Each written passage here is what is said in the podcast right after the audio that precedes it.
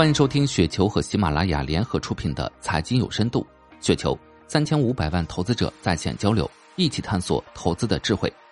听众朋友们，大家好，我是主播费时。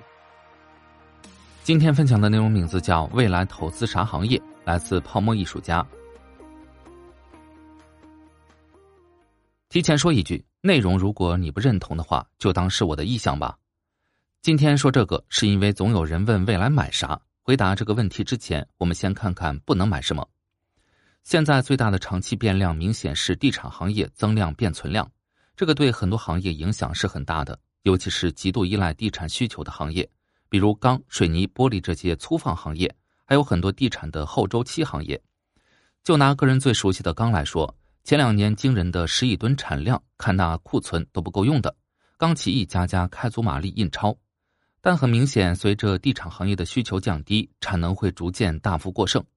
其实，你看年初矿胶和成材的价格关系，钢企利润被夹在需求减弱和成本上涨中间，很垂就很明显了。面粉都拖不起面包的价格。当然，如果不是那疯狂的大宗成本端拖着，螺纹价格区间早就不知跌到哪儿去了。至于有人说是疫情原因，看看去年 Q 四。钢企那么多年第一次出现大面积因为成本坍塌的批量微利亏损，而且在产量大幅下降的情况下，成材价格都无法对冲价格下跌。需求端够强劲的话，会出现这种情况吗？实际上，市场好多现象都是有深层次原因的，只是很多人不懂罢了。而且，地产是去年下半年才被锤的，项目有存量，意味着这部分钢材需求下降也存在着很强的滞后效应。就如上次一四年底开始刺激地产反转，一五年底钢材才出现价格最低点一样，而地产的主要后周期行业还包括白家电、汽车等，所以钢材需求下降不仅会直接体现在建材螺纹上，未来还会出现在热卷、冷轧上。当然，长材和板材周期存在一定的相位差，这就造成地产增量入存量后，钢企类行业将面临着长期的衰退周期。这是大周期供需决定的，要在长期的痛苦中形成供需再平衡。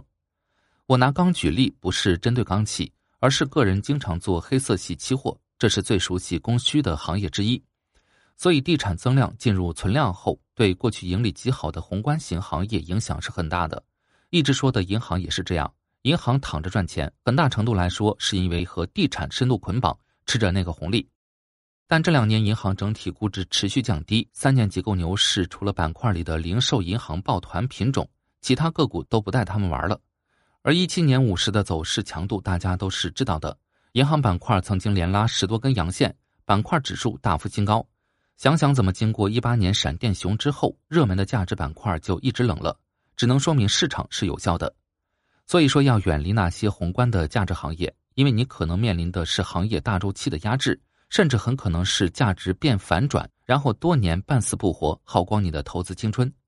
后面就要说未来买啥了，当然是跟地产宏观关联性低的行业，